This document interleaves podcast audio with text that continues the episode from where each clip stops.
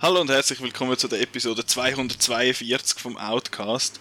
Äh, wir sind alle total erschöpft und müde vom ZFF. Wir haben einen Haufen Film geschaut und wie letztes Jahr haben wir gefunden, wir machen es nicht einfach in unserer eigenen vertrauten Runde, sondern wir äh, holen die Conco Friends von Maximum Cinema dazu, wie man es wie der Chris das letzte Mal so schön getauft hat. Ähm, wer sind wir? Ich bin der Nikola, mit mir kennen wir den Marco. Hallo. Und dann unsere zwei Gäste. Ich mache es jetzt einfach so aus, aus Faulheit. Ihr könnt euch sonst gerade selber schnell vorstellen. Gang du zuerst. ja, jemand darf anfangen. Also ja, wir sind von Maximum Cinema. Olivier Samter bin ich. Ich Und bin die Olivia. fast Ja, gleich heissend. Äh, Es wird vielleicht ein bisschen schwierig, um uns auseinanderhalten. Äh, ich bin die Olivia Gianameu. Der Maximum Cinema Olivenclub. Ähm, vielleicht, vielleicht für die, die jetzt letztes Jahr die Folge, also die ZFF-Folge auch schon gelesen haben, wir haben jetzt das mal die andere Hälfte vom Maximum Cinema Podcast dabei. Wir haben die anderen zwei zum Fenster ausgerührt und jetzt einfach zwei neue Leute dazugeholt. Bei uns Ähm. ähm, mehr als zwei Leute gerne podcasten. Ich weiss, ihr kennt das nicht. Nein, bei uns sind es wirklich nur zwei. Aber hin und wieder, hin und wieder mal verirrt sich jemand zu uns, jemand anders noch zu uns ins Studio. Aber Marco, wir müssen einfach lange, gell? Ja. Also, also du könntest ja das auch allein machen, so viel wie du schnarchst, aber... Ja, das stimmt. ich weiß einfach nicht, wer nur mir will zulassen. Das will ich ja selber nicht einmal. Gut. Ähm, wir haben, wie gesagt, einen Haufen Filme gesehen äh, und wir machen es wie das letzte Jahr. Wir haben alle je drei Filme mitgebracht. So ein bisschen eine Richtung Top 3 und wir haben alle unterschiedliche Filme genommen, damit es keine Überschneidungen gibt, damit wir über möglichst viele Filme können schwätzen Und ich kenne die Auswahl, also wir kennen alle unsere Wahlen und ich finde, äh, ich finde es sehr schön durchmischt, weil wir haben Filme aus allen Kategorien, wir haben Filme, wo äh, alle gut finden, wir haben Filme, wir haben überhaupt, ich weiß noch nicht, ob wir Filme haben, wo alle gesehen haben, aber wir haben äh, Filme, wo alle, die ihn gesehen haben, gut finden. Wir haben das Gegenteil äh, von dem. Wir haben äh, Schweizer Filme, wir haben Dokus, wir haben alles Mögliche dort dabei. Und darum freue ich mich jetzt sehr, äh, zum, zum mit euch über die Filme schwätzen.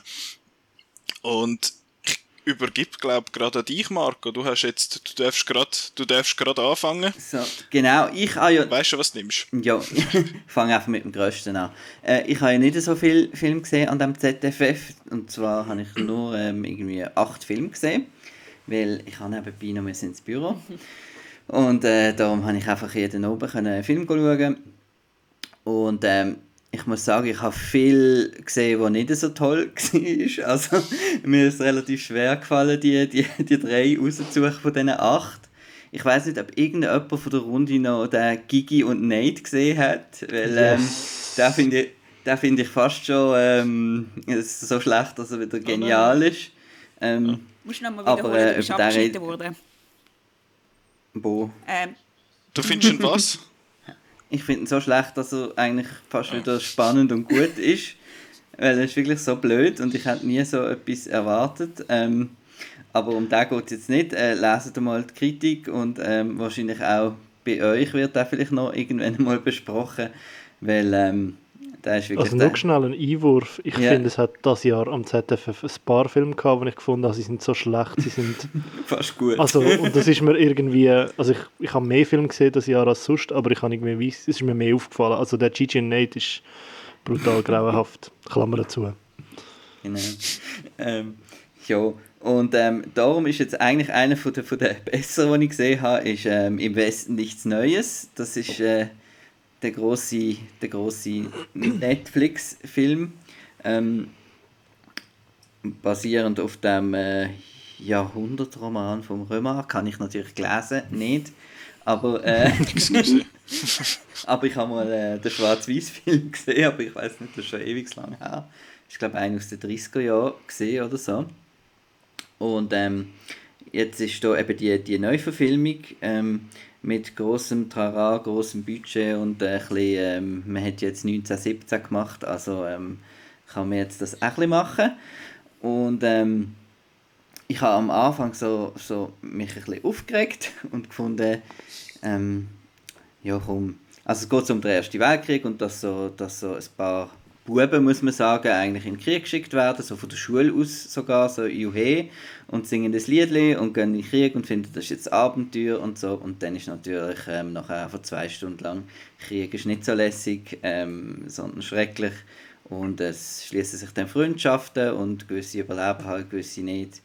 Und ähm, ja, ich habe nach so Kommentaren bei uns im Outnow-Chat irgendwie ähm, so erwartet, dass es so mega irgendwie gory und schlimm wird, weil da haben sie von Kotztüten geredet im Chat und so. Ähm, also so schlimm habe ich es jetzt nicht gefunden. Und am Anfang habe ich gefunden, es, ist ein bisschen, es geht ein bisschen langsam vorwärts und mich nervt ein bisschen das, das Pseudomoderne mit dem Brummscore und, und so weiter, was man jetzt da so ein bisschen gemacht hat. Und dann aber, ähm, was der Film für mich gerettet hat, ist eigentlich, ist eigentlich so ein bisschen die letzte halbe Stunde gewesen, was dann, was dann halt wirklich so noch ein paar, paar Wendungen hat, die ich halt nicht mehr gewusst habe oder so wo dann wirklich äh, gezeigt haben, wie, wie scheiße das ist. Und am Schluss des Films ist es dann einfach äh, schlecht gegangen, weil, weil einfach so gut gezeigt wird, wie, wie unsinnig das ist, gerade auch mit dem Text, irgendwie, dass sie um 100 Meter, glaube ich, irgendwie gekämpft haben und weiß nicht, wie viele Tote. Und ähm, ich finde, das haben sie dann am Schluss gut umgesetzt, nachdem ich zuerst gedacht habe, es wird so ein bisschen zuerst hat er schon so ein bisschen auf Action und äh, Hollywood und eben 1917 und so gemacht. Aber am Schluss hat er für mich dann eben noch den Bogen gefunden, dass es wirklich ein Antikriegsfilm und nicht ein Kriegsfilm war dann am Schluss. Ist das für dich erst gegen den Schluss gekommen, so dass die klare Lesart als Antikriegsfilm? Ja, also es hat ja da vorher schon dann die Szene, da, wo, noch, wo der so lange gurgelt hat im Graben. Aber vorher habe ich gefunden, es wird halt schon ein bisschen als als Spektakel auch, auch inszeniert, auch noch gleichzeitig irgendwie ein bisschen. Mhm. Und was vielleicht auch geschadet hat, ist, dass die A-Moderation ziemlich in die Hosen ist vom Max Long. Ähm, wo, wo gefunden hat, auch wünscht uns jetzt Thrill und Spaß im Westen nichts Neues. Ui. Genau. Der ist in der Pressevorführung gesessen und hat dann irgendwann müssen rauslaufen und gefunden, er können ja dann auf Netflix den Schluss schauen. Ah, okay. Gute Vorbereitung. Richtiger Filmfan. ja. Habe ich jetzt da aus der Schule geplaudert? Ich hoffe nicht. Also, habt ihr den auch alle gesehen? Nein, Fall, ich habe nicht ich gesehen. Ich habe ihn gesehen, ja. ja. Ich habe, also ich habe das Buch nicht gelesen. Ähm, ich bin eigentlich auch, habe zuerst etwas anderes schauen und bin dann spontan dort den schauen. Ähm, und bin darum auch überhaupt nicht eingestellt darauf. Aber ähm, also Kriegsfilme und so habe ich schon gewusst. Ich finde auch, also man merkt 1917 mega fest, dass das, dass das Vorbild war, so in dieser in dieser, also in dieser Farbwahl und so die, die visuelle, die, die ganze Welt sieht, ähm, sieht halt sehr gleich aus. Ähm, ich finde es brutal schade, dass der Film eine Netflix-Produktion ist. Einfach weil ich weiß, der wird irgendwann auf Netflix landen und der ist auch wirklich gemacht fürs Kino. Ähm, für, mich ist, für mich ist der Antikriegsfilm-Teil halt, ähm, das kommt für mich mega gut durch und das ist auch wirklich eindrücklich. Also ich bin, du bist mega angewidert und mega ähm, verstört, ja. Also ich meine, es ist wirklich so, er ist, er ist sehr schonungslos, fast noch mehr als 1917, wo ich wie gefunden habe, der ist stellenweise schon auch sehr, also schon auch harte Sequenzen gehabt, aber er war schon ein bisschen geschliffener gewesen. und der ist auch wirklich äh, schonungslos. Mir gefällt eben zum Beispiel auch der ganze Score, der sehr modern ist. So der Kontrast hat für mich funktioniert. Ähm, ich habe aber im Film immer angemerkt, dass es ein Buch als Vorlage hat. Also ich habe gefunden, die Dialoge haben sehr geschrieben gewirkt und irgendwie ist das nie wirklich so ein weggekommen von dem. Ähm, aber es ist jetzt so ein kleineres ein kleinerer Kritikpunkt. Aber ich kenne die Vorlage nicht. Ich weiß, dass der Film ich, sehr vielen Belangen stark abweicht von der Vorlage. Ähm, ja, kann ich aber eben wie nichts dazu sagen. Aber ich weiß, dass sich jetzt Leute, die das gelesen haben, glaube gestört haben daran, dass so noch wichtige Bestandteile von der Geschichte, die dem noch in die Tiefe verleihen anscheinend gefällt. Ja, aber das ist halt immer aber so der, so der, der Fidelity-Discourse. Oder ich meine, funktioniert es als Film jetzt für dich? Hast du gefunden, als Filmzuschauer yeah. funktioniert es? Dann, dann lange es eigentlich, oder? Genau, ja, ja. Ich glaube nur, dass jemand, der halt mit, der, mit der Erwartung von der, also mit der Kenntnis von der Vorlage hineingeht, unter Umständen könnte enttäuscht sein, weil von dem, was mir erzählt worden ist, hat es wie Also es, ja, es gibt auch wie so gewisse Szenen, wo, wo ich gefunden habe, ah, das hätte ich jetzt auch noch spannend gefunden, wenn das irgendwie auch noch im Film drin gelandet wäre. Aber ja, nein, also vollkommen ähm, für mich funktioniert er. Ich bin aber auch froh gewesen, dass es das Jahr weniger, oder dass ich weniger Filme gesehen habe, wo mich irgendwie so nachhaltig entmutigt und verstört haben wie der. Also es ist so, es gibt so ZFF-Jahre, wo es wirklich einfach ein, ein Downer nach dem anderen hat und das Jahr ist es irgendwie so für mich so der, der heftigste Schlag in die Magengrube, haben wir denn? Ja. ja. Äh, Film ist, also abgesehen von all diesen Filmen, wo Leute ausgeweitet worden sind, aber das ist dann wieder nochmal so eine andere Geschichte. Es ist, äh, ich finde es noch interessant, dass wir auch im Jahr 2022 Leute, die Bücher gelesen haben, immer noch das Gefühl haben, dass eine Filmadaption eins zu eins genau mhm. immer das bringt, was sie wollen sehen in dem Film. Ähm, aber ja, ich bin recht gespannt auf den. Sieht, also ich weiß jetzt nicht, ich habe äh, ich hab so ein bisschen das Gefühl, er hat so ein bisschen Vibes wie die zweite Hälfte von Hacksaw Ridge. Ist das sehr weit hergeholt oder ist das... Das kann ich nicht, habe ich nicht gesehen. Also ich finde, er ist bei weitem nicht, also schon nicht so, so so gory wie jetzt Hacksaw Nicht so graphic, nein, nein. okay. Okay. Ja, eben nur weil da von, Mehr una, ich, una, Sachen... Ja, halt unangenehm, oder? Weil sich die Sachen halt so in die Länge halt ziehen und dass du wirklich merkst, dass die jetzt leiden und Schmerzen haben und so. Mehr als so Schock. Er ist zweieinhalb Stunden oder so, gell? Mhm. Also und du bist ja wirklich zweieinhalb Stunden praktisch pausenlos in dem Schützengraben. Um, ähm, und das ist, also das finde ich, kann er recht gut überbringen, dass du wie das Gefühl hast, du bist auch in dieser Situation. Also du bist mega schnell Teil von dieser Truppe. Und das, finde ich, funktioniert mega gut. Okay. Also für äh, eben, Olivier, du hast gesagt, äh, schade, ist ein Netflix-Film. Man hat ab dem 13. Oktober hat man noch Zeit, äh, zum im Kino zu schauen. Dann startet er bei uns. Am 28. Oktober kommt er dann auf Netflix. Also hat zwei Wochen ähm, das Exklusivfenster in den Kinos ja, nutzt das in dem Fall. Und er ist, glaube der deutsche Oscar-Beitrag. Also das könnte vielleicht heißen, dass es vielleicht noch ein bisschen länger in den Kinos bleibt. Mhm. Ja, ich habe das Gefühl, bei so Filmen, äh, ob die Leute, wenn jetzt der einfach im Kino läuft, ob die das wirklich wissen, dass der nachher auf Netflix kommt. So, jetzt nicht die, die da in einem Podcast hocken und über ihre 50 ZFF-Filme schwätzen. Mhm. Ähm, aber ja, wir werden es sehen, 13. Oktober. Man muss aber sagen, das ZFF hat sich sehr viel Mühe gegeben, dabei die Leute daran zu erinnern, dass es ein Netflix-Film ist, weil im Trailer ja immer schön das Netflix-Logo oben rechts war bei diesem ja. Film. Darum werden es live vermutlich schon wissen, dass es ein Netflix-Film ist. Ja, ja, es ist bei all, also es hat ja, für die, die das von nie im ZFF sind, es hat ja vor jedem ZFF-Screening hat es so einen, ja, wie sagen wir, so eine Montage aus, aus verschiedenen Filmen, die gezeigt werden am Festival. Ähm, und der haben jetzt halt eben, Olivia, du hast was über 40 Filme gesehen, mhm. jetzt das Jahr. Olivia, du hast wie viele gesehen 40, ungefähr? 16, 17. okay, äh, Marco, du hast 8 gesehen, ich habe 29 gesehen. Ähm, ja, ich habe, habe den Vorspann ein paar Mal gesehen, ich habe dann am Schluss auch angefangen mitklatschen mit dem Ray Fiennes. Aber dann ist es so komisch ähm, gesehen, dann ist er wie zweiteilt gesehen, der Vorspann. Sie haben ja wie das Logo ja. zuerst gemacht. Es sind einfach zwei sie, Dias. Dann haben sie nachher erst wahrscheinlich gewusst, welche Film und dann, das, und dann ist es so ein bisschen wie, und der zweite ist immer Lüter gesehen und ähm, aber nochmal die gleiche Melodie und äh, ja. Ist, es sind viel Geld investiert. Gewesen, ja sind viel Geld investiert in das Musikstück, darum, äh, darum müssen sie jetzt das zweimal zeigen. Eben dort hat es äh, verschiedene Ausschnitte halt gehabt und bei den Netflix-Filmen ist bei allen einfach oben rechts das Netflix-Logo gewesen, dass man ja mhm. mitbekommt, dass das Und bei keinem anderen Film ist irgendwie sonst das Logo gewesen, also es ist wirklich nur für Netflix. Genau. Also der Grund für das ist, dass sie halt die, die Videos alle von YouTube gerippt haben. Also darum mhm, ist auch bei, bei gewissen, genau, bei gewissen ist auch der Sound, ähm, äh, das Bild mega pixelig mhm. und mhm.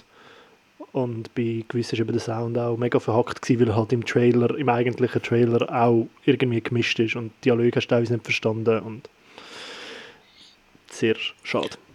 Ja, not great. Ähm, aber great, jetzt äh, übernehme ich und mein erster Film, den ich ausgewählt habe, ist The Menu vom, heißt der Mark Mylott, oder wie sagen wir den Namen? Ich hätte es gesagt. Das tönt so ein bisschen in die Richtung. Ähm, dort geht es um einen jungen Mann, gespielt von Nicholas Holt, der mit seiner äh, Kollegin, Freundin, äh, sowieso, mit, äh, gespielt von der Anya Taylor-Joy, sie gehen zusammen auf eine Insel und die Insel ist speziell, weil das ist so eine Selbstversorgerinsel, wo so ein super cooles Restaurant drauf ist mit einem super coolen äh, Chefkoch gespielt von Ray Fiennes. Und das kostet 1250 Stutz, zum dort, zum dort hingehen. Nur die Schönen und Reichen können sich das leisten. Ähm, und man merkt dann relativ schnell, dass dort dass es so ein bisschen, ja, dass da nicht alles so zu und her geht, wie man denkt, weil die Leute kommen dann irgendwelche Omeletten äh, auftischt über mit irgendwelchen Bankabrechnungen, die sie irgendwie gefaked haben oder so drauf. Ja, dort merkt man das sch schnell, schnell mal, dass irgendetwas nicht so schief, äh, nicht so gut ist und irgendetwas ähm, im Busch ist sozusagen. Und mir hat der Film sehr gefallen. Ich habe eh, ich habe das Gefühl, mein Genre ist Gastro-Thriller. Das habe ich eh sehr gern.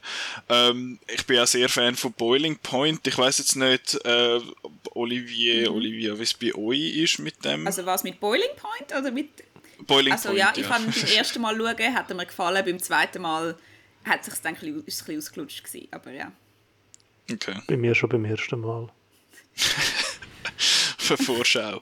Nein, ich, ich habe den richtig, ich habe den richtig toll gefunden. Letztes Jahr am ZFF ist ja der gelaufen. Und jetzt das ist es, der Menü recht anders von Art Thriller. Mir hat er sehr gefallen, weil er halt, ähm, also er ist ja so ein bisschen als Horror verkauft worden im Trailer. Er hat so ein bisschen die Vibes, aber es ist halt mehr einfach ein, wirklich einfach ein Thriller, der spannend ist. Es ist, äh, ich finde es eine recht schöne äh, Satire und wenn ich es so sagen, er hat den nötige, die hat den nötige Biss.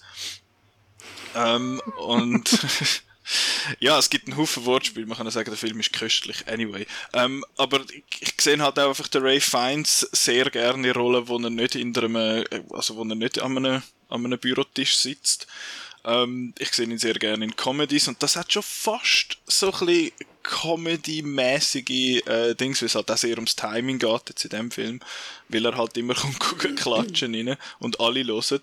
Ähm, der Nicholas Holt ist, ja, ich, ich ja, ich finde immer in, in oftmals so ein bisschen ein nasses Tuch und nicht unbedingt die, der, mein Lieblingsschauspieler, Anya Taylor-Joy, habe ich, hab ich auch sehr gut gefunden und mir hat einfach die Präsentation vom Ganzen sehr gefallen, also wie es gefilmt ist, die, die ganze, halt, die ganze Farbe und der Vibe und alles und wie es auch präsentiert ist mit diesen verschiedenen, äh, wie sagen wir, mit diesen verschiedenen Menüpunkten und mit diesen verschiedenen Gängen in dem Sinn, die dann immer ein bisschen abstruser werden. Also ich habe den Menü sehr, sehr toll gefunden. Mir hat der mega gefallen. Ich weiss jetzt nicht, hat der von euch wer noch gesehen? Ich, ja. ja. Wir sind den sogar zusammen ja. schauen, oder? Ähm, ja. Aber, also was mich, ja, du hast angefangen zu beschreiben, hast gesagt, ja, da geht es um einen jungen Mann, Nicholas Holt, und ich so, es geht nicht um ihn. er fängt er an. Er, er, er, er, ist, Nö, ja, also ich hätte jetzt eher gesagt, es ist so mehr so der Fokus auf halt einerseits äh, der, der Ray Fiennes und äh, Anna Taylor-Joy, nicht? Ja, also, also sie sind ja. die Hauptdings. Er ist, er ist auch dort, er ist einfach das, was quasi die Geschichte antritt ja, in dem Sinn. Weil er sie mitnimmt dort genau, in dem ja. Sinn. Das ist so mein ja. der Ansatz. Aber das ist natürlich recht. Das, er ist nicht Definitiv nicht, ja. Ich habe es... Ja, also...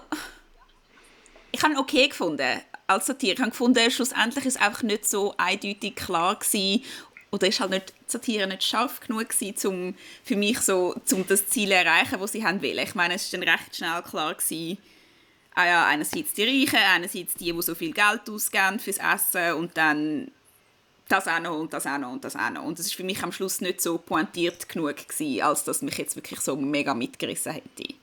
Aber es hat mich mega an den, ähm, an den einen Horrorfilm erinnert wo ich jetzt gerade den Namen vergessen habe, wo die eine äh, mit ihrem Verlobten mitgeht, um seine Familie zu besuchen und nachher du bist auf Stumm. Also Get Out? Nein. The Invitation, oder? Nein. Ich glaube sogar. Ready, Ready or, or, not. not. Hey! We have a winner. genau. Also irgendwie so vom, vom Vibe her hat es mich ein bisschen an das erinnert, aber es nimmt sich ein bisschen ernster als Ready or Not. Und ich also, Findest Ich habe ihn eben eigentlich einmal recht lustig Aber ich weiß nicht, ob das die Absicht war, dass es lustig ist. Ich bin eben nicht sicher, wer jetzt da genau das Ziel war von dieser Satire. Habe ich das Gefühl, weiß der Film nicht immer ganz. Also es hat ja eine so eine Szene, wo sich jemand in einem, in einem Hühnerstall ja, okay. versteckt und wo die Person nachher so etwas überreicht überkommt. Das ist, habe ich jetzt recht okay, eine humoristische das ist, das Szene ist eine lustige gefunden. Szene gewesen, das stimmt, ja. Aber ja, also dass jetzt alles an dieser Szene aufhängen, ist vielleicht ein bisschen übertrieben, aber ich habe das Gefühl, dass, das ist so ein bisschen einer von diesen Indikatoren gewesen, dass es so ein bisschen mhm. witzig meint in die Richtung. Ich denke auch, also ich habe ihn, ich habe ihn auch sehr witzig gefunden und das Gefühl gehabt, er wird witzig sein, also jetzt anders als lieber Kurt, der versehentlich witzig war. ähm, du willst eigentlich lieber über die Filme schwätzen, die du scheiße gefunden hast. Ja, das machen wir ja noch genug. Kannst du nachher noch, ja, ja. Ein paar Mal. Ähm, ich ich habe ihn recht spannend gefunden, so im Vergleich zu Triangle of Sadness, wo ja eigentlich auch so eine Satire ist, wo gegen die Reichen und die Schönen und die, die sich irgendwie alles können leisten ähm, und sich aus allem irgendwie auch können rauskaufen wo eigentlich so ein gegen die erschießt. Und mir ist Triangle of Sadness immer irgendwie so ein selbstgerecht und irgendwie so ein all over the place gewesen. Und mir hat das so gefallen, dass der Menü irgendwie konsequenter ist in dem, was er machen will. Also ich finde, die Geschichte wird sehr schlüssig zum Schluss gebracht. Ich möchte jetzt dazu nichts sagen, ich glaube besser so. Ähm, aber ich, für mich hat der Schluss sehr gut funktioniert und er ist wie sehr logisch gewesen.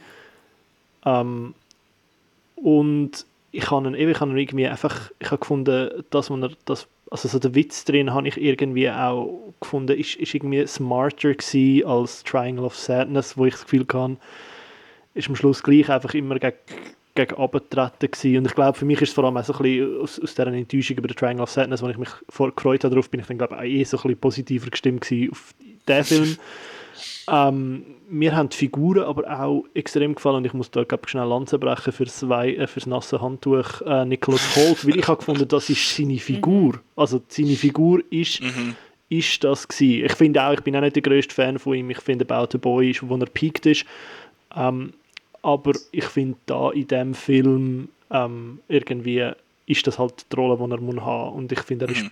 gut für die Rolle. Ähm, und ja, Ray Fiennes finde ich auch, irgendwie merkt man auch, dass er, dass er eine Figur spielt, die er glaube selber auch nicht so ganz ernst nimmt. Ich finde das irgendwie so eine spannende, also, du kannst die Figur nie ganz fassen. Du hast immer irgendwie noch so ein das Gefühl, äh, hat er vielleicht nicht gleich irgendwie, äh, ist nicht vielleicht gleich irgendwie nicht so ernst gemeint oder, also es ist so bisschen, und ich mag das irgendwie in dem Film, dass du so ein bisschen irgendwie selber anfängst Angst bekommen um irgendwie all das. Also ich finde... Mhm. Also für mich hat das gut Also das Ende hast du gefunden, es ist schlüssig und macht Sinn, aber ich habe gefunden, es ist ein bisschen simplistisch, das Ende.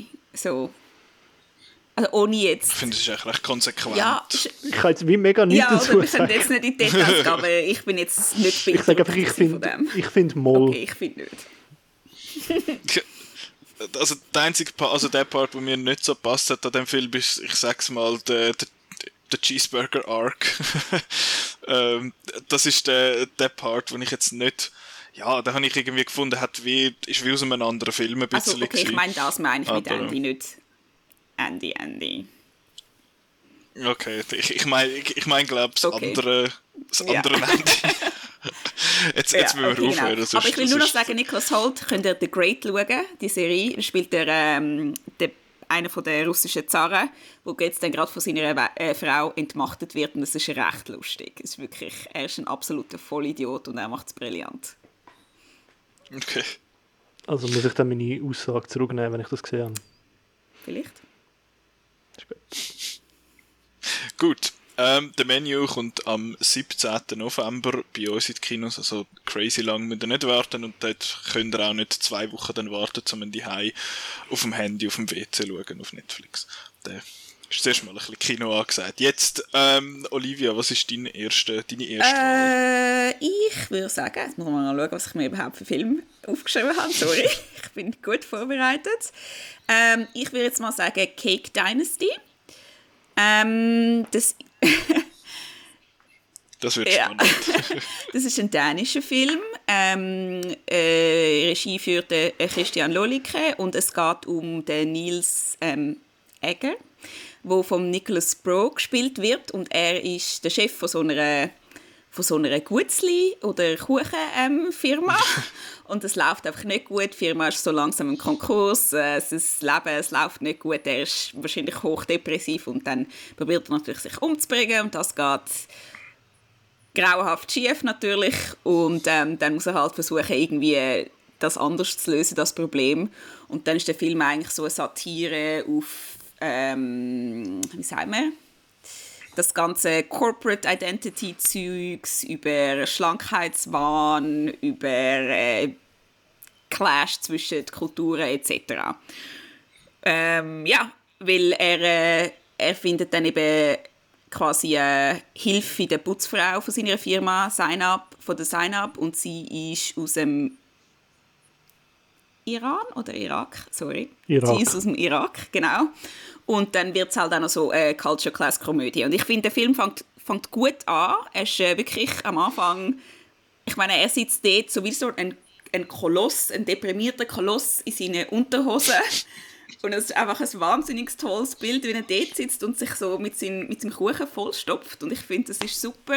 Und auch die Satire so auf, auf all die, auf eben das Corporate Speak und so, das Zeug, das funktioniert es Weile lang sehr gut. Und dann, gegen den Schluss, macht der Film einfach irgendwie einen Schwenk und es ist etwas ganz anderes. Und ich habe nicht gewusst, was mit dem anstellen, aber aber bis dann war er wirklich sehr toll gewesen und, und auch nachher immerhin hat er etwas ausprobiert. Ich bin nicht sicher, ob es funktioniert oder warum er das gemacht hat, aber es ist, es ist interessant gewesen und es hat eben eine Szene und ich glaube, das ist vielleicht meine Lieblingsszene vom ganzen Festival. Ich, ich glaube, ich will nicht sagen genau, was passiert, aber jemand wehrt sich dann gegen das neue Regime und die macht das auf eine Art und Weise, die ich einfach Hammer gefunden habe.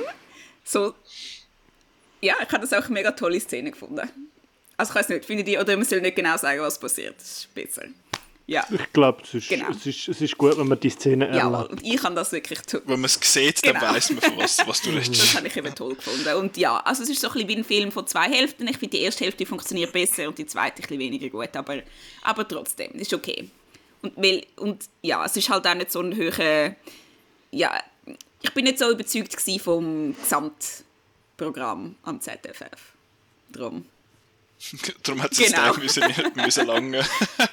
äh, bevor jetzt da der Olivier uns den, den Kuchen versalzt, ähm, komme ich noch drin rein, weil ich finde es recht interessant. Ich habe die erste Hälfte noch gut gefunden und mir hat eben die zweite Hälfte recht mhm. gut gefallen, weil ich han, wir haben uns ja dort, wir haben uns ja noch kurz austauscht, ja. Olivia dort. Ähm, es ist ja, weil für mich hat er noch so ein bisschen den Aspekt, dass es wie so eine Art äh, eine Parodie drauf ist oder eine Satire davon, von der, von so der, der politischen Rechten, was passiert, wenn in Anführungszeichen zu viel von denen kommen. Dass das das halt so ein bisschen parodiert, dass dann, oh, wenn jetzt da die kommen, dann äh, passiert da irgendwie, ja, dann werden wir alles zu Araber und was weiß ich, was dort dann einmal so äh, rausgespeuzt wird. Und ich finde, das parodiert sehr schön und er zeigt das mit der Szene, ich sage jetzt mal, es involviert ein Todtier ähm, wo dermaßen grotesk und überzeichnet ist, wo ich mir, also das ist, ich habe das Gefühl, das ist dort, wo so ein bisschen der Wendepunkt mhm. dann kommt, ähm, um was es geht jetzt, äh, nehme ich einmal an und ich habe den Teil dann eben recht lustig gefunden, weil ich bin bis dahin eben nicht ganz sicher gewesen, auf was mhm. er abzielt.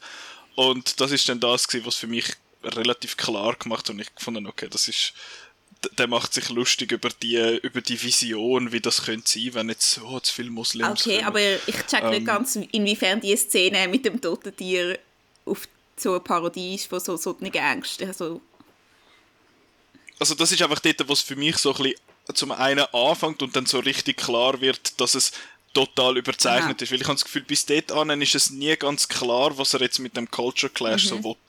Und ich habe das Gefühl, dort ist es so, ah, die Leute haben das Gefühl, also ein kleiner Spoiler jetzt für den Film, aber die haben das Gefühl, dass sagen, äh, Leute äh, aus dem, also wo äh, Muslims sagen, sagen Barbaren und irgendwie gehen, gucken, gehen gucken die einheimischen Tiere dort in, in Dänemark jagen und bewerfen sich nachher mit Herz und so.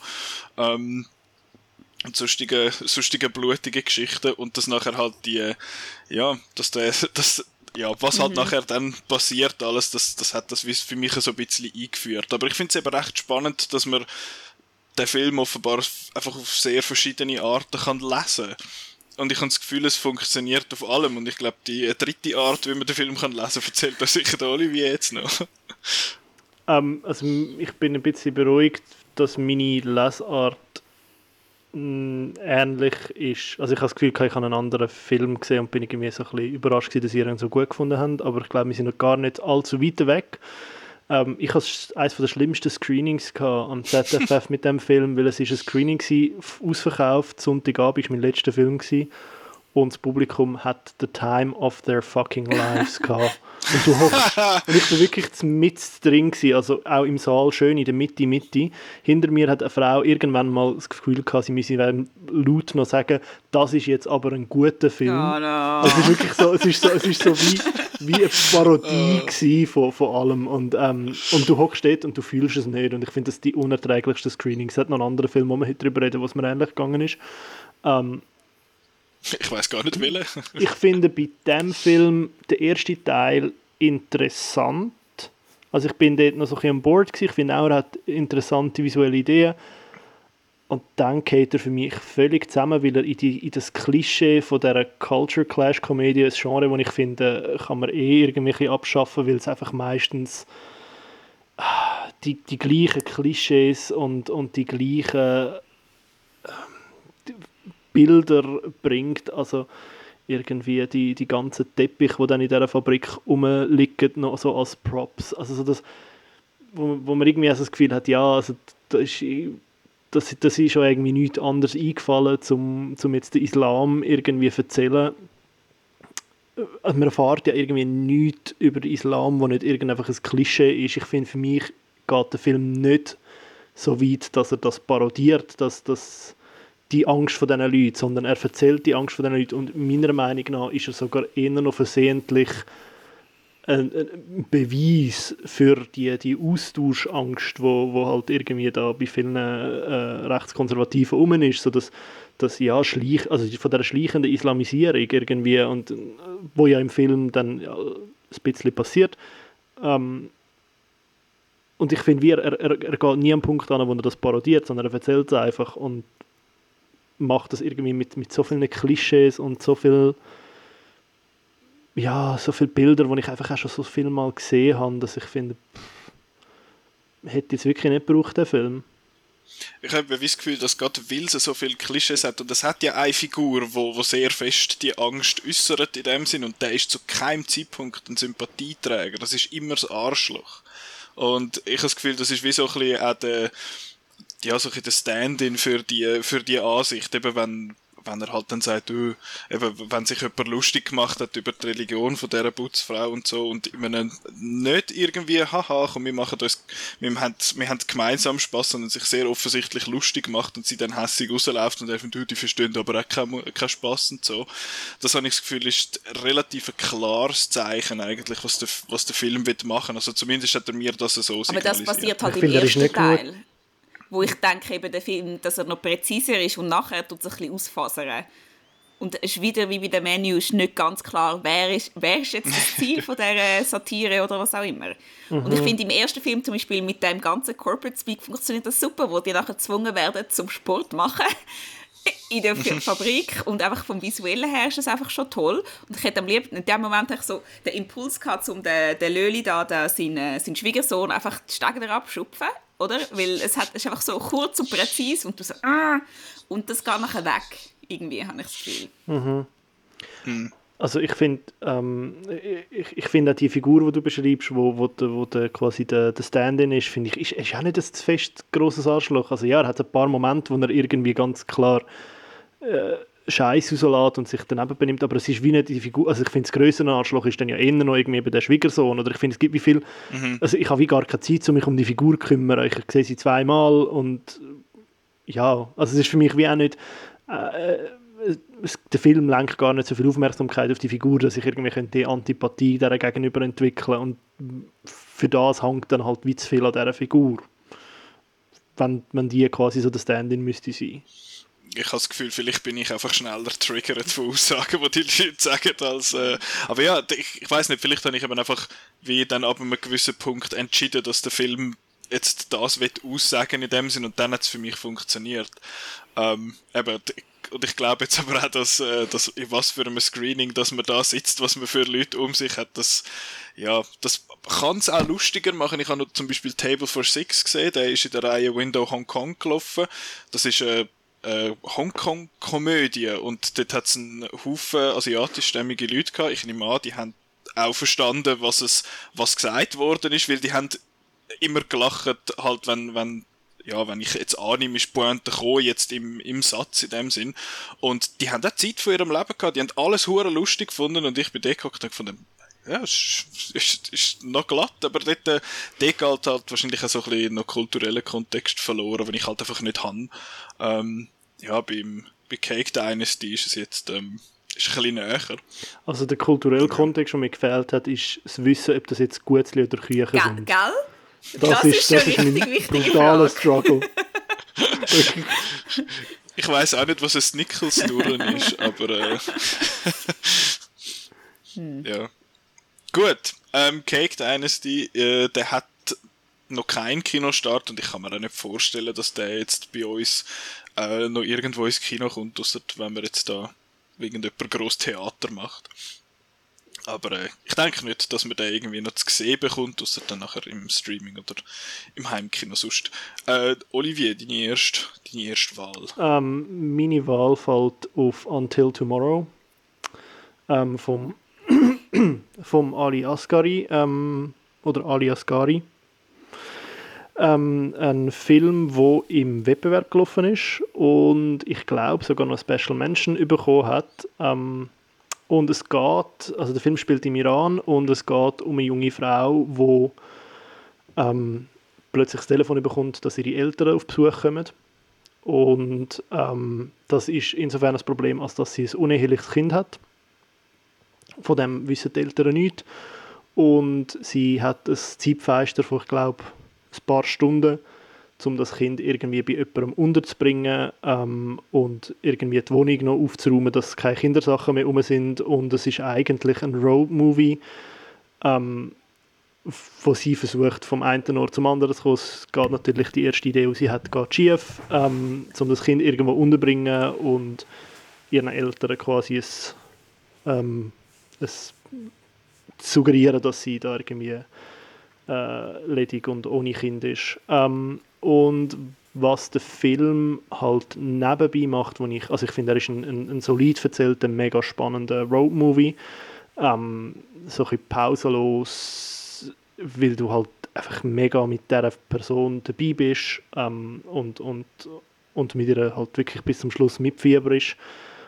Und was der Film halt nebenbei so geschickt macht, ist, dass er ähm, parallel dazu eigentlich immer wieder erzählt, halt, wie die Strukturen im Iran sind, also wie, wie, wie, wie, ähm, wie toxisch und schlecht das irgendwie ist, einerseits äh, für, eben für, für junge Frau, äh, wo, wo, ähm, wo eben irgendwie ein uneheliches Kind hat, also wie fest sie muss irgendwie das äh, verstecken, ähm, die Eltern dürfen es halt auch nicht wissen, weil es eben problematisch wäre, auch juristisch. Ähm, und sie begegnet natürlich immer wieder in Situationen, wo sie einfach äh, kein Recht hat oder wo sie einfach, äh, wo quasi ihr das ganze System die Situation noch viel mehr erschwert. Und ähm, ich finde, der, der, der Regisseur verschafft das mega geschickt, das nicht irgendwie so zum Hauptthema zu machen, was er durchaus könnte, sondern dass es eigentlich einfach nebenbei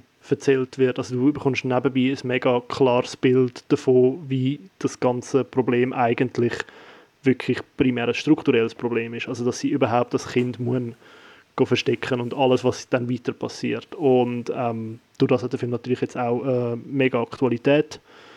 Ähm, das ist auch so ein Grund gewesen, warum ich dann den habe schauen wollte, wo er mir empfohlen worden ist, weil ich wie gefunden habe, also wie ich gehört habe, dass er, ähm, dass er glaube ich, ein sehr gutes Bild abgibt von von dem Problem, wo jetzt im Iran eigentlich der Auslöser ist für die Proteste. Und ähm, ja, also ich bin, ist für mich einer von meinen absoluten Lieblingsfilmen gewesen und für mich auch eine Entdeckung gewesen, weil ich den vorher nicht auf dem Schirm hatte. Und es ist so einer von diesen Filmen, wo du irgendwie am Festival ein, zweimal jemand davon erzählt und dann schaust, dass du noch irgendwie kannst reinpacken und ich bin mega froh darum, dass ich es gemacht habe.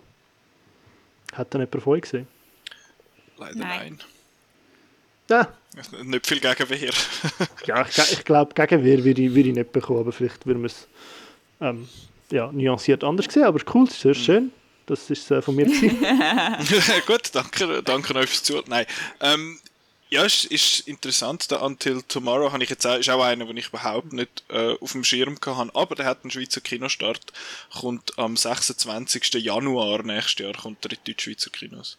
Ich, ich meine das mit allem Respekt und möglichst nicht opportunistisch, mhm. aber ich habe das Gefühl, für den Film und für das Thema vom Film wäre es so gut, wenn der Filmstart vorzogen würde. Weil ich glaube, jetzt hat es wie die Aufmerksamkeit. Also ich habe das Gefühl, der Film erzählt sehr viel von der Geschichte, wo irgendwie jetzt politisch abgeht im Iran. Und ich habe das Gefühl, er, er kann der Aufmerksamkeit für das Thema nur helfen, wenn er irgendwie nächstens ins Kino kommt. Also ich finde Januar dunkel mir halt verschenkt. Ja, es ist irgendwie ist falsch, es ist zynisch. Aber ähm, ich glaube, wie also für mich hat es wie irgendwie auch nochmal so ein Tiefe gegeben in das Thema, wo ich jetzt halt wirklich irgendwie nicht so, nicht so äh, in der Loop bin und ich habe das irgendwie auch im Gespräch nachher mit dem, also mit dem Regisseur, wo, wo vorher auch noch da auf der Bühne war, irgendwie einfach auch noch spannend gefunden, dass es dass es halt wirklich, er das auch so ein bisschen als Companion Piece, also zufälligerweise natürlich, aber dass er das wirklich auch sieht, dass das irgendwie sich, die zwei Themen sich ergänzen und ich glaube, im Film würde es durchaus gut tun, wenn man den Kinostart vielleicht vorziehen würde. Also ich nehme an, dass der Kinostart wahrscheinlich bestimmt worden ist, bevor er jetzt, der, äh, bevor er jetzt so aktuell klar, geworden klar, ist. Aber, ähm, ja, wäre sicher. Aber weil es so ein kleiner Filmverleih ist, kann ich mir vorstellen, dass sie gut könnten auch vielleicht noch etwas umschieben in ihrem Kinostart. Mhm. Ja, jetzt müssen sie, es ist halt immer dann schwierig, wenn jetzt, jetzt kommen recht viele Filme jede Woche eigentlich kommen ja, grosse ja. Sachen raus, wo sich dann halt so ein bisschen kannibalisiert gegenseitig mhm. und dann, ja, gehen halt die Leute eher den Black Panther 2 schauen, als, als dann der... Gut, im Januar hast du dann einfach den anderen Marvel-Film, der dann im Januar rauskommt. Ja, und Avatar 2. Ähm, gut. ähm, genau. Ähm, Marco, deine zweite Wahl. Habe ich gemutet oder nicht? Nein. Nein, jetzt ist ah, gut. ist gut. Okay, gut. Gehört dich? Du hast einfach genau. schon lange nichts mehr gesagt. ja, ja, eben.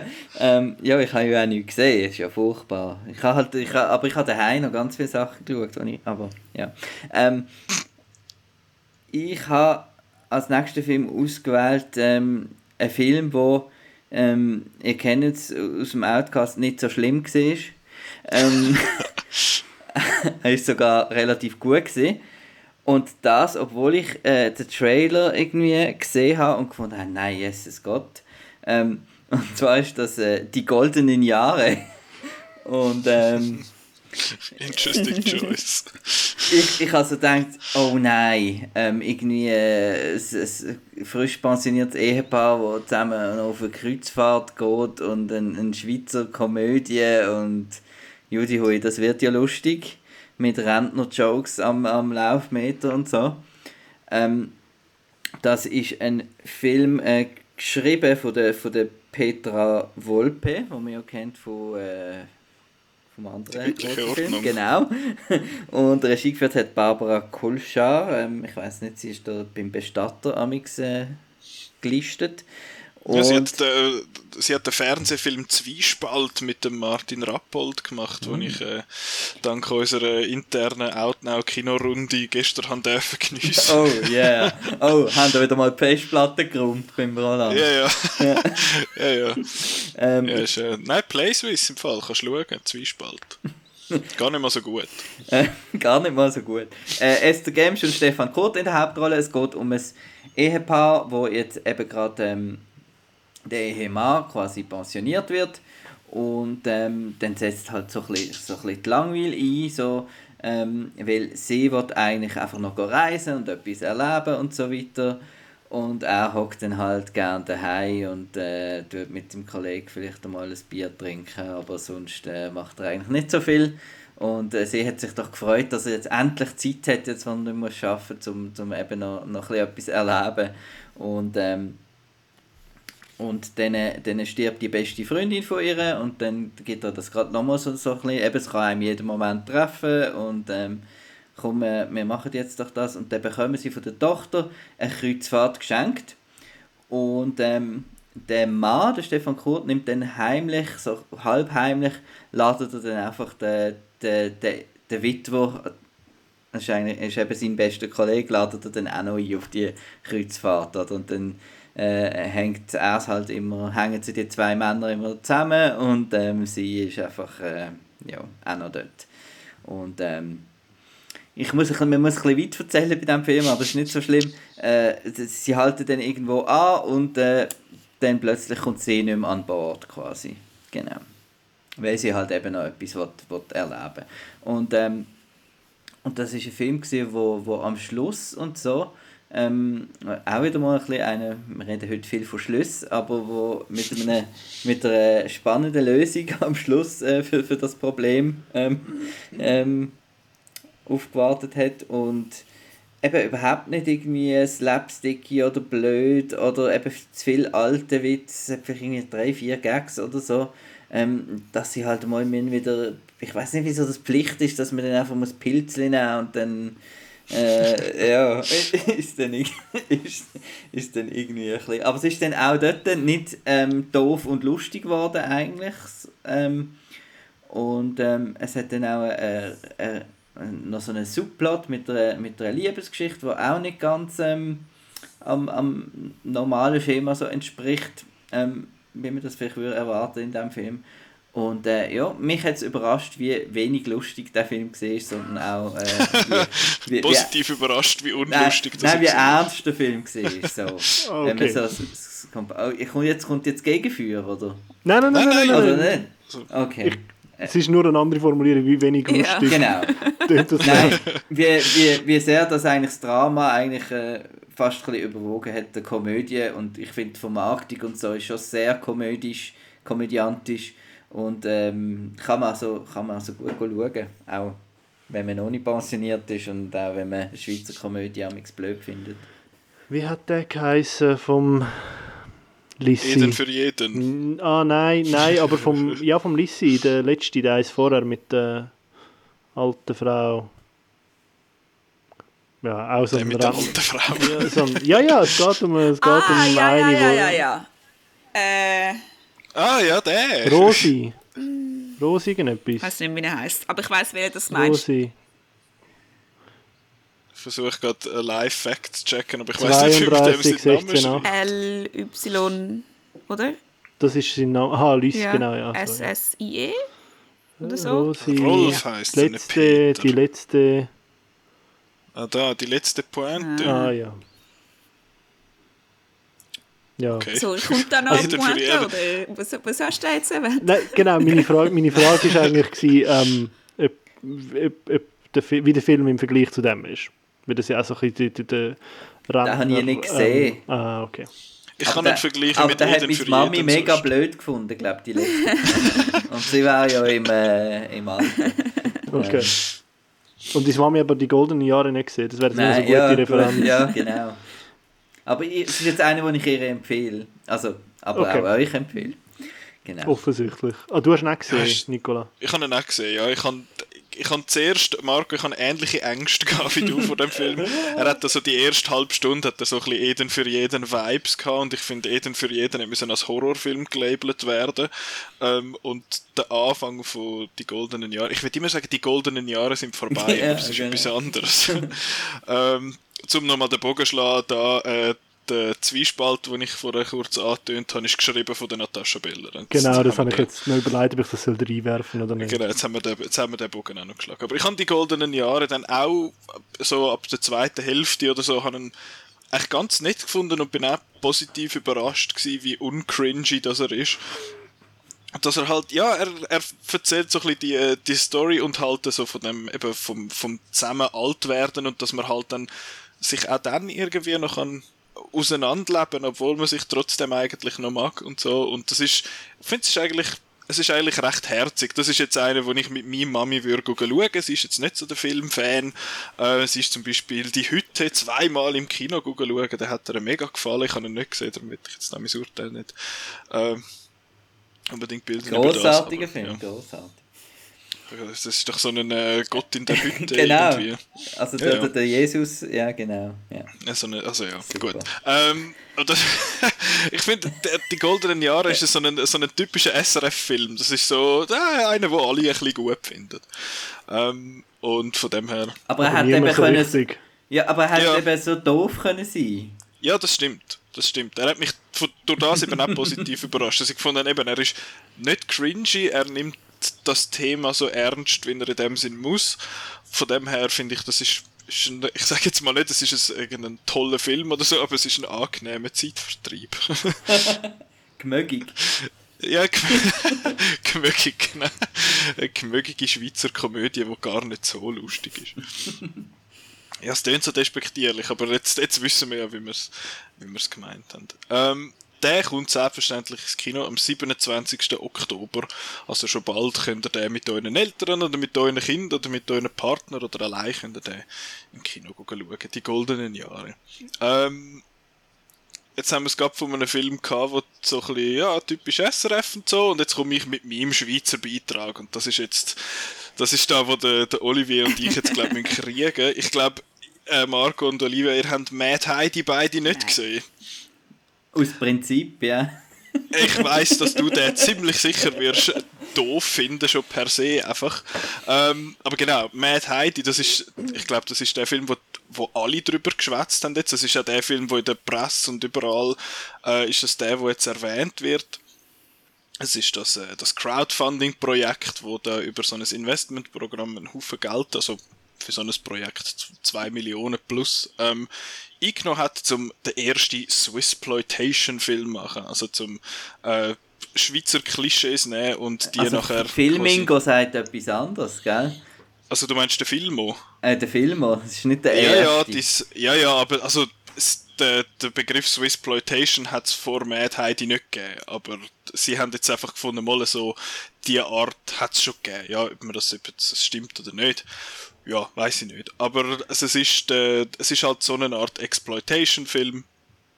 Und genau, es geht jetzt da um das Heidi, gespielt von der Alice Lucy, wo äh, auf der Alpen wohnt mit ihrem, mit ihrem Grossfetch, einem Alpöhi gespielt vom Character Actor David Schofield. Und dann kommt, hat dann, ähm, wie sagt man, die Schweiz wird regiert vom äh, Präsident Meili, gespielt vom Casper van Dien, wo in dem Sinn die Schweiz mit Käse wird unterjochen. Und sein Handlanger, der Kommandant Knorr, äh, gespielt vom äh, Max Rüdlinger, der ähm, verwünscht dann das Heidi, beziehungsweise ja, sie, sie killen den, den Geisenpeter und dann nehmen das Heidi mit, sie wird dann eingesperrt und dann muss sie dort ausbrechen und sich, äh, sich rächen in dem Sinn für alles, was man ihr antun hat. Ähm, und ich muss zuerst einmal einen Disclaimer vorne wegschicken und ich habe das Gefühl, wenn ich jetzt das sage, dann werde ich vor dem Olivier gerade meine Meinung komplett diskreditieren. äh, ich stehe als einer von diesen Investors im Abspann. Also ich, also ich habe ich hab tatsächlich in dem Sinne ein finanzielles Interesse, dass der Film gut läuft. Ähm, aber eben das, ich, ich will ja trotzdem. Also siehst du Geld? Ja. Ja, ja, oh. ist effektiv so. Also alles, was man, wenn man Geld investiert, kauft man wie Aktien, hat man wie Aktien gekauft an dem Film und es gibt dann effektiv eine Umsatzbeteiligung. Also okay. wenn jetzt ihr würdet finden, ich gehe jetzt den im Kino schauen, Olivier, ich nehme an, du schaust den dann schon nochmal äh, nach dieser Diskussion jetzt, wo ich dich dann überzeugt, dass das ein toller Film ist, ähm, dann komme ich effektiv äh, einen sehr kleinen Prozent, eher einen Promillsatz von dem, kommt dann direkt an mich zurück. Ähm, das, das mal so weit voraus.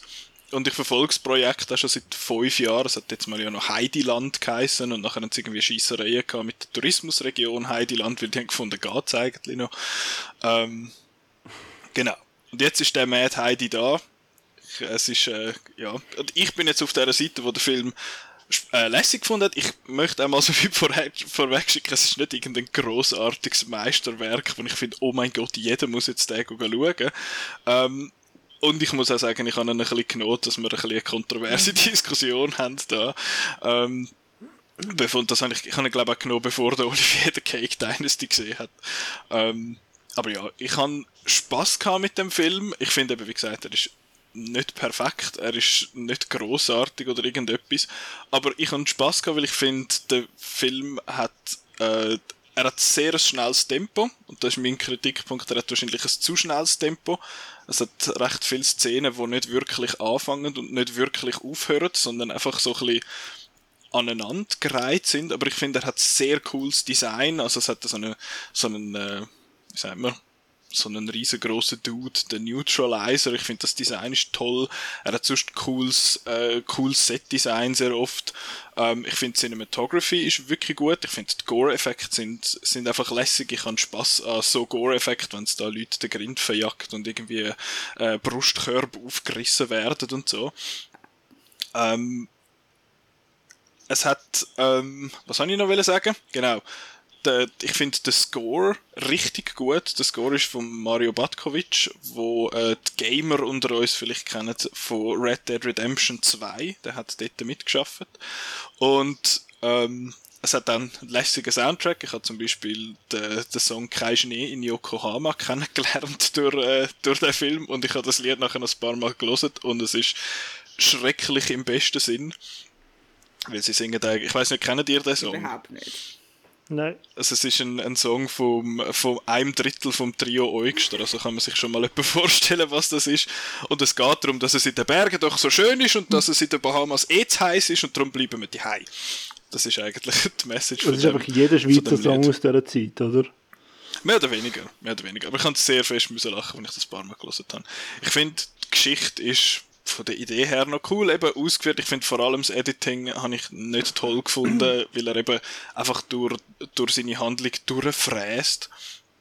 Und ich finde auch die Action-Szenen habe ich recht enttäuschend gefunden, wie sie geschnitten sind und wie sie äh, halt ausgeführt worden sind. Vor allem, weil Alice Lucy hat den zweiten Dan im Schwarzgurt im Taekwondo, also die könnte die könnte das und in, der, in so einer Montageszene sieht man das auch, dass sie mit, dass sie das eigentlich könnte, aber wenn es dann wirklich so das Hand-to-Hand-Combat geht, dann sieht es dann, ja, ist, ist halt, ich sage jetzt mal auf Hollywood-Niveau, weil es halt einfach verschnitten und verwackelt ist ein bisschen.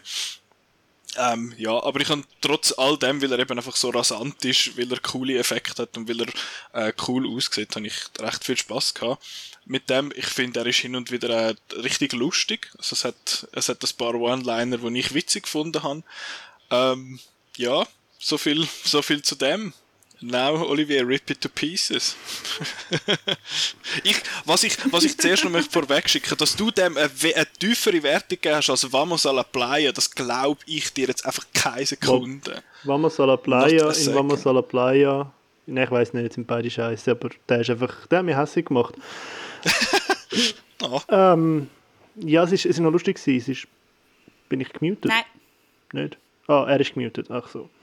Ähm, ähm, ich habe den als zweitletztes geschaut. Der letzte Film, den ich geschaut habe, war Cake Dynasty. Der zweitletzte war Mad Heidi. Was für ein spaßiger Sonntag für dich. es war der Samstag und dann ah, ja, genau. anders am Sonntag. ähm, und ich bin dann mit meiner Freundin schauen und sie hat ihn auch scheiße gefunden, aber sie hat irgendwie sich, glaube ich, ab irgendeinem Punkt dazu entscheiden, einfach jetzt Spaß zu haben, weil sonst wird sie hässig. Und ich habe das nicht geschafft. ähm, mich, also ja, für mich hat sich der Film angefühlt wie so ein, ein, ein langer und ein schlechter Devil-Sketch, wo irgendwie so ein paar lustige Ideen hat mit Klischees von der Schweiz, aber nicht genau weiß, was er will erzählen damit. Und viele von diesen Ideen, die er hat, sind einfach so auf Tour dann ein bisschen abgenutzt, weil sie so das Klischeeigste vom Klischee machen und irgendwie nicht versuchen, irgendetwas mehr zu machen. Und das kann vielleicht für jemanden irgendwie aus Amerika mega lässig sein. Ich finde irgendwie, den 17. Cast-Joke habe ich dann gesehen.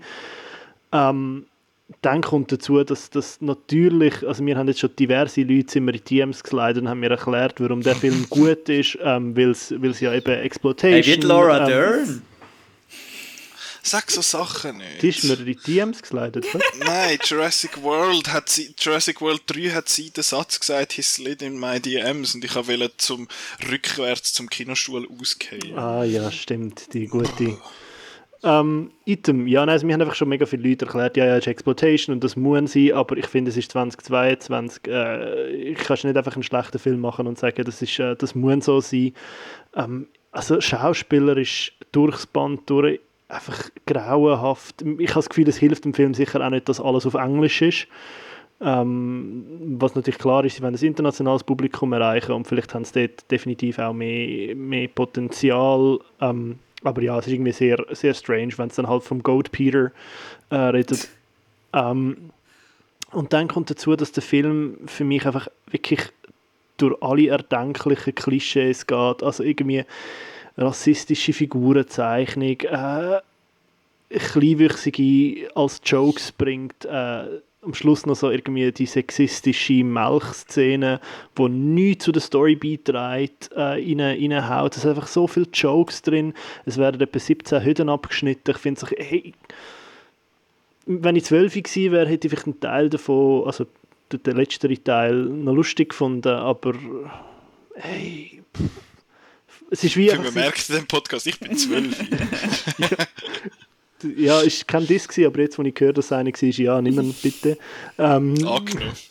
Nein, es ist, es, ist der, es ist, der Humor ist mir einfach wirklich irgendwie zu, zu, zu blöd gewesen und, und ja, ich, ich habe das Gefühl, man hätte aus, dem, aus dem, dieser Idee durchaus etwas herausholen können und ich habe das Gefühl, man hat gefunden, hey, wir machen Exploitation und überall, wo man irgendwie vor einer Hürde war, hat man dann einfach gefunden, ja, nein, komm, wir machen es einfach irgendwie schlecht, weil das gehört halt zu dem Genre dazu. Also ich habe das Gefühl, man hat jede, jede Herausforderung hat man irgendwie abgelehnt, weil man gefunden hat, es darf halt schlecht sein, anstatt dass man irgendwie versucht hat, eine gescheite Art zu finden. Ah, und es etwa 17 Analsex-Witzli drin, die irgendwann auch einfach durch sind.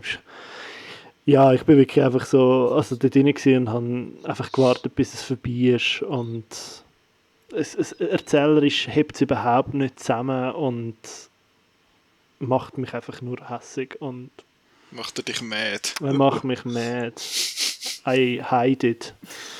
Äh. mad, komm, hide it. Ähm, ja, das ist meine Meinung. Aber ich bin auch wieder mal im Kino, gewesen, wo rappelvoll war mit Szenenapplaus und Jubel und Leuten, die gelacht haben ähm, ohne Ende. Und du bist da und hast gefunden, yeah, I guess it's not for me. Ich, ich, bin, ich habe ihn im, äh, im Kongresshaus dort gesehen, am am, äh, halt am ersten Abend an der Premiere und dort hat es halt 1600 Leute gehabt und unter anderem, glaube ich, etwa ein Drittel von diesen Leuten, die halt Geld investiert haben und teilweise halt sich selber auf der Leinwand gesehen haben ähm, oder sonst irgendwie etwas mitbekommen haben. Und dort hat es dann halt auch viele Szenenapplaus gegeben und so. Und was ich halt sehr haben mögen an dem ganzen Feeling, ist, dass ZFF mal ein bisschen niff geworden ist für Eye-Screening. Und sonst ist ja im ZFF immer so ein bisschen, ah, es ist ruhig und eben es sind ernste Dramen mit ernsten Themen, die absolut ihren Platz haben und viele Filmfestivals ja auch das, äh, das so ein bisschen ausmacht oder die so ein bisschen als, als äh, wie sagen wir, primäre Auswahl haben. Und dann kommt einfach so ein Mad Heidi, wo halt einfach eigentlich auch überhaupt nicht in das Programm passt und völlig quer da drin steht. Ähm, aber eben, es ist der Film gewesen, wo, wo uh, schnell ausverkauft war. Also die Leute haben sich ja wirklich gefreut auf den Film. Was ich mega cool finde, eben, ich, ich sage jetzt nicht, dass das der End-all, Be-all, äh, super coole Schweizer Film ever ist oder so. Ich habe einfach auch noch ein bisschen die Hoffnung, dass jetzt der der Film wie so kulturell vielleicht auch noch interessant wird, dass er so ein bisschen ein, Trend vielleicht lostritt, dass man halt Hilfe. eben gewisse Filme macht in der Schweiz, wo, wo nicht das reguläre Heidi, wo nicht Heimatfilme sind, wo nicht irgendwelche, äh, keine Ahnung, pädagogisch wertvolle Filme oder so sind, sondern wo einfach Unterhaltung sind, wo halt einmal irgendwie Blut spritzt oder etwas. Und ja, was mich noch ein bisschen irritiert hat, ist, dass es ja geheißen hat, ja eben, es ist fanfinanziert und alles und am Schluss steht dann gleich in Co-Production mhm. mit SRF und so.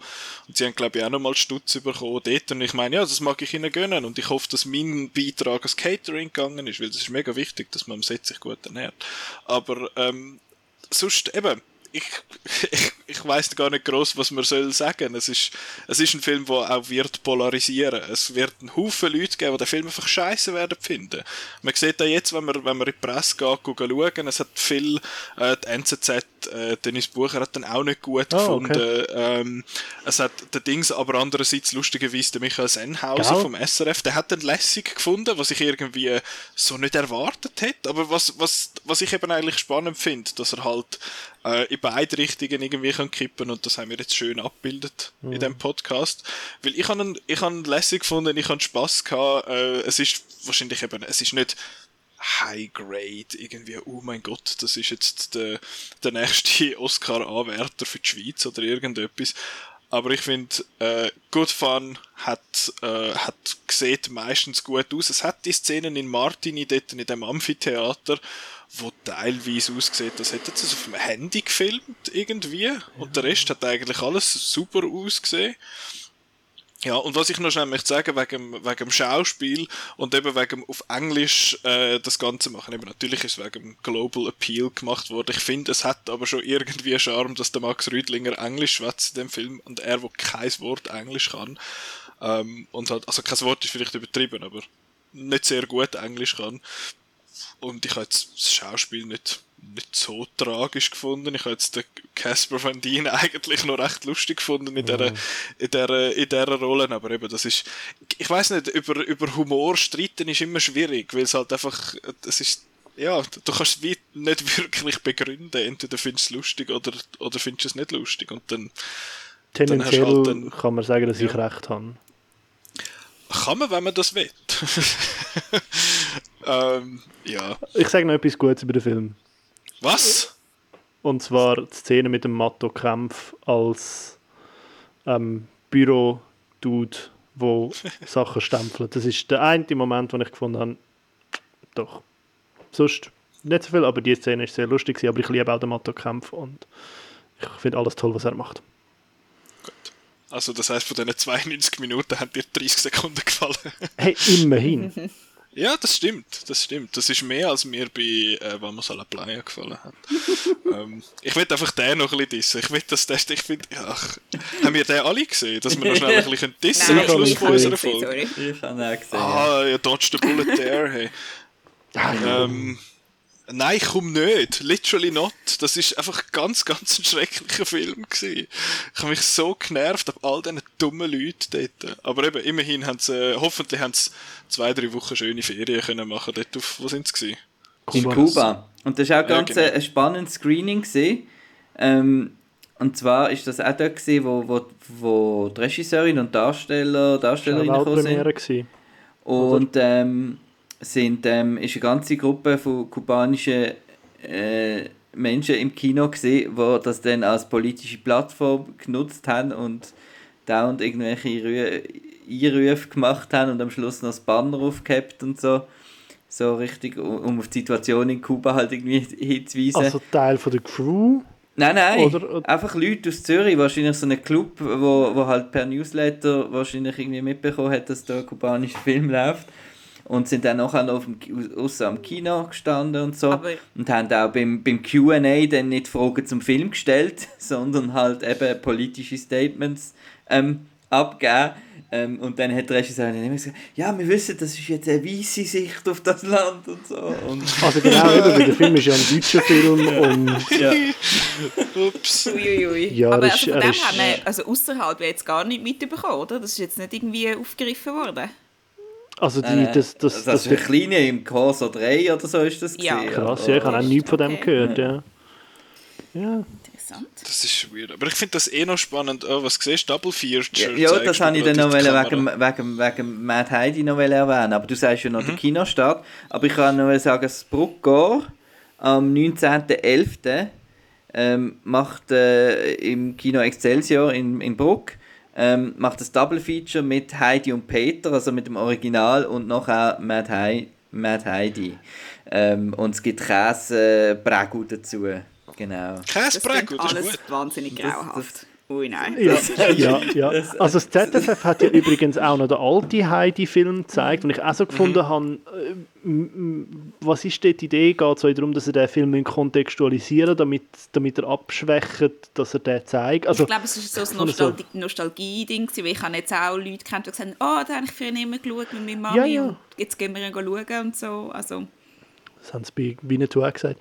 Ähm, Ups. Hast du auch wohl hoffentlich nicht vergleichen. Nein, also ich meine, ich, ich finde es mega easy, yes. dass, der, dass der, der Film gelaufen ist, der Heidi. Aber ich habe es mega strange gefunden, warum er im Programm war. Wieso haben sie ja keine Preise äh, yeah. wo irgendwie einen Bezug haben zum anderen Film. Aber ja, von mir aus. Aber ja, ich gehe dann wahrscheinlich schon auch noch schauen, damit, ich, damit wir dann nochmal die gleiche Diskussion dann können haben, einfach mit mir statt dem Olli. Ähm, ja. Yeah. Aber nein, bei mir ist mehr so ein bisschen das Problem, eben, du, ihr sag, du sagst mit Exploitation, Exploitation ist für mich nicht eine Parodie und das sieht mehr nach Parodie aus. Und, ja. ja, es ist einmal so ein bisschen eine Gratwanderung zwischen so Satire, Parodie und eben dann halt einfach so ein bisschen so bad it's good quasi. Und ja, der, die Gratwanderung bringt er nicht immer an, aber eben, ich finde, ich, ich stehe hinter dem Film und ich kann ihn, ich kann ihn mögen. Und du sagst jetzt, dass es in der Schweiz vielleicht mal etwas anderes gibt, aber das hat ja auch wieder nur funktioniert, weil es eben wieder Heidi und Käse und wieder die die Themen gesehen Ja, aber das, sind, eben, das exploitet ja die, die Themen. Das, da kann man jetzt sagen, dass das, äh, dass das der ja, Point ist. Ja, aber ist das nicht so wie, äh, also. wie die Herr der Ringe Parodie da vor weiß ich wie vielen Jahren? Äh, The Ring Thing. Äh, hello, ja, das ist aber, großartig. Ja, aber ich meine, das ist ja jetzt weiß ich wie lange schon her und das hat ja nichts gemacht ausgelöst. Ja, leider nicht. Aber der, ist, also der Sepp ist halt, der Sepp ist auch richtig schlecht angekommen in der, in der Bevölkerung, habe ich das Gefühl. Der hat die wenigsten Leute gut Ja, gefunden. aber ich meine nur so, oder Parodie, Käse, ich kann mich erinnern, Käse, Käse, Käse ist dort auch wichtig, irgendwie nicht. also von dem her. Also ich kann mir schon... Ich kann mir schon vorstellen, wenn der Film gut ankommt und irgendwie, also ich meine, äh, Michael Sennhauser ist ja erstens nicht allein und zweitens seine Meinung ist schon nicht einfach egal. Also mhm. und er ist ja, er hat jetzt wirklich auch sehr viel ähm, Rückhalt jetzt beim Publikum, wo er bisher gesehen hat. So, ich habe das Gefühl, er könnte dir tendenziell besser ankommen als ein Ring-Thing. Und wenn er gut ankommt, kann ich mir schon vorstellen, dass es ein Projekt, das ähnlich ist, aber vielleicht gut. Ähm, bei einer Förderstelle vielleicht auch ein bisschen mehr Chancen hat zum Durchkommen. Also ich kann mir schon vorstellen, dass er ein Türöffner kann sein, weil ich das mhm. Gefühl habe, er ist er, er wird weniger klar verrissen als The Ring Thing, wo ich einfach durchs Band durch also ja. es, oder die schwarze Spinne. Ups. Ja gut, also aber da wird sicher wieder irgendein so ein Film, also das, das werden sie ja bis zum geht nicht mehr produzieren. hallo. Und man hat Heidi immerhin zu 100% gefilmt in der Schweiz und nicht in Bulgarien. Ähm, apropos die schwarze Spinne. Ähm, ja, aber eben, wie du sagst, der Ring Thing, das ist einer, der hätte können ein Türöffner sein, aber eben, es sind 20 Jahre vergangen jetzt seit, seit dem Film. Da ist hoffentlich auch, äh, sind auch gewisse Leute halt älter geworden, die jetzt können Entscheidungen treffen und Filme machen und so, wo halt eher vielleicht mit so Sachen äh, aufgewachsen sind. Aber ja, ich bin sehr gespannt, wie der dann läuft. Er kommt am 24. November, kommt er noch in Kinos und zwei Wochen später. Er kommt eben, ist, hat offiziell nur ein zwei Wochen, also offiziell, er hat ein zwei Wochen Exklusivfenster in den Schweizer Kinos. Läuft äh, in Deutschland, in Frankreich, in Österreich, in Italien, in Spanien und in Bolivien im Kino. Aus irgendeinem Grund läuft dann auf sechs Leinwände in Bolivien dann. Wie hast du das gefunden? Ist das wenn sie das kommuniziert. Ja, ja, das ist so ein, es gibt also als Investor, als äh, offizieller ah, ja. Geldgeber, dort ist man natürlich gut informiert. Ja, ja. Ähm, also wenn ich dann, äh, machen wir einen Deal, wenn ich Geld, wenn ich Geld verdiene mit dem Film, dann zahle ich dir das Kinoticket zurück. nein, nein, das soll jetzt Ah nein, du hast ja eh, du hast ja eh, du hast ja eh ich habe zahlt. Ich wahrscheinlich. Du hast zahlt, ja. du hast sogar zahlt für den Film. Ja, ich habe sie eins von diesen drei ausverkauften Screenings geschafft. Äh, Klammerbemerkung, Klammerbemerkung, das dritte Screening war halb leer und ist einfach nur ausverkauft gewesen, weil sie einen äh, Serverfehler hatten. Ups. Ah, wirklich? Aber es ist jetzt mega cool für ihre PR, weil sie jetzt einfach überall Voll. schreiben, es sei alle Screenings ausverkauft gewesen, so ja. so schnell geht's. Aber hey, sie haben wirklich ein extra Screening müssen mega. machen, weil die ersten zwei schnell ausverkauft ja, sind. Also, Von das ist wirklich ist genug voll gewesen ja, eben ich, ich, ich hoffe sehr auch so ein bisschen für, eben, dass vielleicht, wir, wir futtern ja die ganze Zeit, das sind ja nicht nur wir im Outcast, auch ihr, ihr sagt immer so, ja, die Schweizer Film und sowieso und dass, dass wir es irgendwie auch satt haben, immer wieder müssen sagen, ja, ist noch gut für einen Schweizer Film mhm. oder so, das, ja, eben, ich glaube nicht, dass jetzt das irgendwie der Wendepunkt wird sein in der Schweizer Filmgeschichte, aber ich hoffe, es kann ein, es kann ein Teil davon sein. Aber ja, Mad Heidi, 24. November äh, in den hiesigen Kinos und eben verschiedene Vorpremieren. Die Kultmovie Gang zu Bern macht etwas, eben Bruckor macht etwas, also da kommt man schon dran an, zum den sehen. Ähm, und ich glaube, das wäre es jetzt gewesen für den Part 1 von dieser, von dieser Folge. Äh, von dem äh, Maximum Cinema Out Now Crossover. Ähm, ja, Marco? Du hast gerade Luft geholt. Nein. Aha, ich habe ich hab nur grad, ich hab dir doch angesehen, dass du etwas sagen Dass du mich willst, äh, korrigieren Nein, nein. nein ähm, das ist jetzt die erste Hälfte von dem, von dem Podcast gewesen. Die gibt es eben bei uns, bei Outnow gibt es den zu hören, auf dem, äh, beim Outcast. Die zweite Hälfte gibt es dann bei euch, also beim, beim Maximum Cinema Podcast zu hören. Ähm, wird auch, glaube ich, in innerhalb von der nächsten Woche, zwei, wird der dann sicher auch erscheinen. Und dort gehören dann die zweite Hälfte von dieser Diskussion mit den restlichen Filmen, die wir uns ausgewählt haben. Mal schauen, ob wir dort dann auch wieder streiten oder ob wir dort ein bisschen harmonischer sind. Ähm, aber ja, jetzt äh, euch, eben der Podcast, der Maximum Cinema Podcast, der ist glaube ich auch überall, oder? Jawohl. Überall, wo ihr Podcast hört, findet ihr unseren Podcast. Das ist einfach das ist wunderbar. genau. in deine DMs in das fragen, was es gibt. ähm, und ich kann natürlich auch auf maximumcinema.ch zum schauen, was äh, ihr dort sonst noch so treibt. Ihr habt ja immer Film und, wie sagen ihr einmal bei euch schön im Intro, äh, Serie- und Film- und Serientipps. Ähm, genau, ich und sonstige, mhm. sonstige lässige Content. Ähm, Nein, hey, euch zwei, danke viel, viel mal, dass ihr euch Zeit genommen habt, um mit uns den, den Podcast zu machen. Ich hoffe, es ist nicht das letzte Mal. Ähm, nächstes Jahr ist ja wieder ZFF. Und Marco, dir sowieso. Danke, wir sind ja sowieso, wir sind ja eh da. Ja, also, geil. Ähm, nächste Woche unser Thema ist der ganze Halloween Ends. Hallo? Ja, der, ist der schon? Noch Sicher nicht. nicht. Ah nein, ich meine, am 13. Woche drauf. Stimmt, am 13. Ja, jetzt, Sorry. Jetzt wir, ich bin noch jetzt so. wir den bist schon gehypt. Ja. Du kannst es kaum erwarten, bist schon ganz gickerig. Ähm, also nächste Woche holen wir den ganzen huren Seich auf, den wir jetzt verpasst haben. Also wir haben ein paar Kinofilme, die äh, jetzt noch fehlen bei uns. Ich muss gerne noch mal schnell nachschauen in meiner super tollen Planung. Also zum einen ein nicht Kinofilm Blond werden wir wahrscheinlich noch besprechen, apropos polarisierende Film. Ähm, ist ja auch nicht, kommt ja auch nicht einfach so toll an bei allen. Irgendwann finde ich mein Dings da schon noch. Also wir haben zu besprechen, Jesus Gott ist Woman King auch schon dran. Yes. Äh, Woman King, wir haben, oh, das mag ich nämlich nicht, der Räuber Hotzenplotz, wo äh, kommt. Kein das, so. das mag ich nämlich nicht. Das, ach, das ist, das ist noch schlimmer gewesen als der verpixelte Ausschnitt von Bones.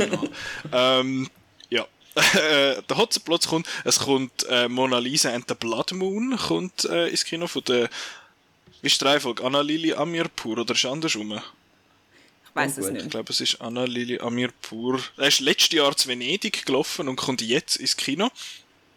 Ähm, dann kommt ist auch am äh, besprechen wir letztes Jahr. Stimmt, mhm. stimmt. Ah, letztes mhm. Jahr. Ähm, ja, und jetzt kommt er ins Kino, dann äh, nicht, am, am, nicht am ZFF, aber sonst im Kino ist 1000 Zeilen noch angelaufen. Ähm, Marco, eigentlich hätten wir ja noch einen Smile besprechen aber dir hat es den Smile ja, gerade ein bisschen vertrieben, äh, weil ja. er nur synchronisiert Also das ist wieder lustig gewesen, ist einfach verschwunden. Ja, es hat das EDF-Screening gehabt und dann schaut man nochmal und dann ist es weg gewesen. Und jetzt haben sie nur auf Deutsch Weil er sie eben gut, mhm. lese ich überall. Ja, Turn That Smile Upside Down ja. oder wie er geht. Nein, nein. Ähm, genau, und Blond und dann nachher in der kommenden Woche haben wir dann noch äh, einen Haufen andere Filme. Also langweilig wird es uns nicht in den nächsten paar Wochen. Und der Podcast, der Outcast kann man hören auf, ja eben auch überall, wie bei euch. Einfach an dem gleichen Ort, wo es den Maximum Cinema Podcast gibt, außer auf maximumcinema.ch gibt es auch den Outcast zum Hören könnt äh, auf outnow.ch gehen und unsere äh, Dutzende Kritiken vom äh, ZFF lesen. Unter anderem die Kritik von Mad Heidi. Ähm, und äh, vielen anderen Filmen. Und ich glaube, das wäre es gewesen. Danke euch zwei vielmal fürs Mitmachen. Auch dir, Marco. Danke fürs Mitmachen, euch die Danke vielmal fürs Zuhören. Und wir hören uns nächste Woche. Tschüss. Tschüss zusammen. Tschüss. Tschüss.